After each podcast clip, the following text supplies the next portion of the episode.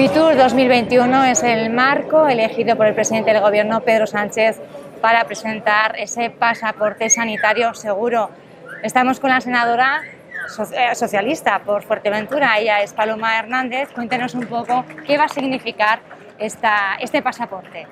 Hola, bueno, pues sí, va a significar la, confirmación de la esperanza, la confirmación de la reactivación eh, turística para, para, todo el mundo y en concreto y muy especial para Canarias y va a significar retomar la conectividad aérea tan, algo tan deseado y tan necesario para poder eh, reactivar la economía en Canarias. ¿no? Hoy eh, se espera que se presente ese pasaporte, las negociaciones en la Comisión Europea ya están muy avanzadas. Eh, en mayo, finales de mayo, se quiere hacer una prueba piloto ya en, en, España, según informaba el secretario de Estado. del Ministerio y bueno, deseando que pueda implantarse ya a finales de junio y julio para viajar seguro, con las máximas condiciones eh, de seguridad sanitaria y poder reactivar y reiniciar eh, la actividad turística. Senadora, ese pasaporte va a significar un antes y un después, como también ese traspaso de competencias en materia de costas que está prácticamente ahí. ¿Qué va a significar para Canarias?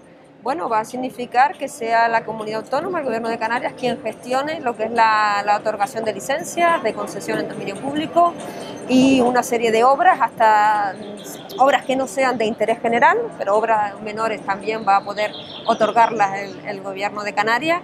Y bueno, va a ser un paso más en, en, lo que es el cumplimiento del Estatuto de Autonomía, que se aprobó en 2018, donde la competencia de costas en materia de gestión del litoral va a ser... Eh, va, a correr a cargo del Gobierno de Canarias. Se prevé que se haga la transferencia ahora en verano también, entre junio y julio, y bueno, es un paso más en, en lo que es la gestión del litoral y, y, el papel turístico también que tiene la costa para Canarias. En este contexto, el Hotel Río Oliva Beach, que ayer recibía eh, también premio, por lo menos la cadena Río, ¿verdad? En eso el certamen eh, Hotel Recing Hotels, en los que se premia esa apuesta por la renovación del establecimiento, pero también por la sostenibilidad. Eh, ¿Cómo va a quedar la situación del hotel una vez que se produzca esa competencia, esa transferencia? Bueno, vamos a ver cómo queda. Es verdad que está, se está pendiente del informe del Consejo de Estado, que está para salir en unos días, según me transmitía el secretario de Estado de Medio Ambiente.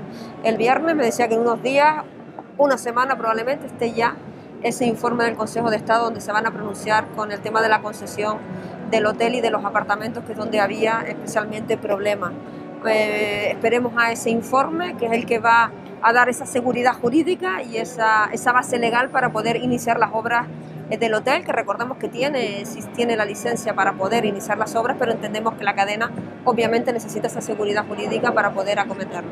A usted que le tenemos aquí en Madrid, en la capital del reino, es el objetivo en este verano, ¿verdad? El captar al turista peninsular. Sí. Eh, ¿Qué se percibe de, del destino Canarias y el destino sobre todo Fuerteventura? Sí, pues mire, yo soy muy optimista, hay que tener mucha esperanza. La gente habla mucho aquí en Madrid, compañeros también eh, en la Cámara Alta, se habla mucho de Canarias, muchísimo, se habla mucho también de Fuerteventura. Según datos que me informaban hace 15 días, somos la segunda isla en reserva. Estábamos detrás de Tenerife en cuanto a vehículos de alquiler y movimiento en conectividad, cosa que es muy buena y muy positiva.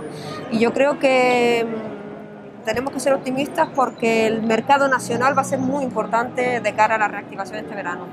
Gracias, Paloma Hernández, senadora por Fuerteventura. Gracias, Gracias a ustedes. Buen futuro. Gracias.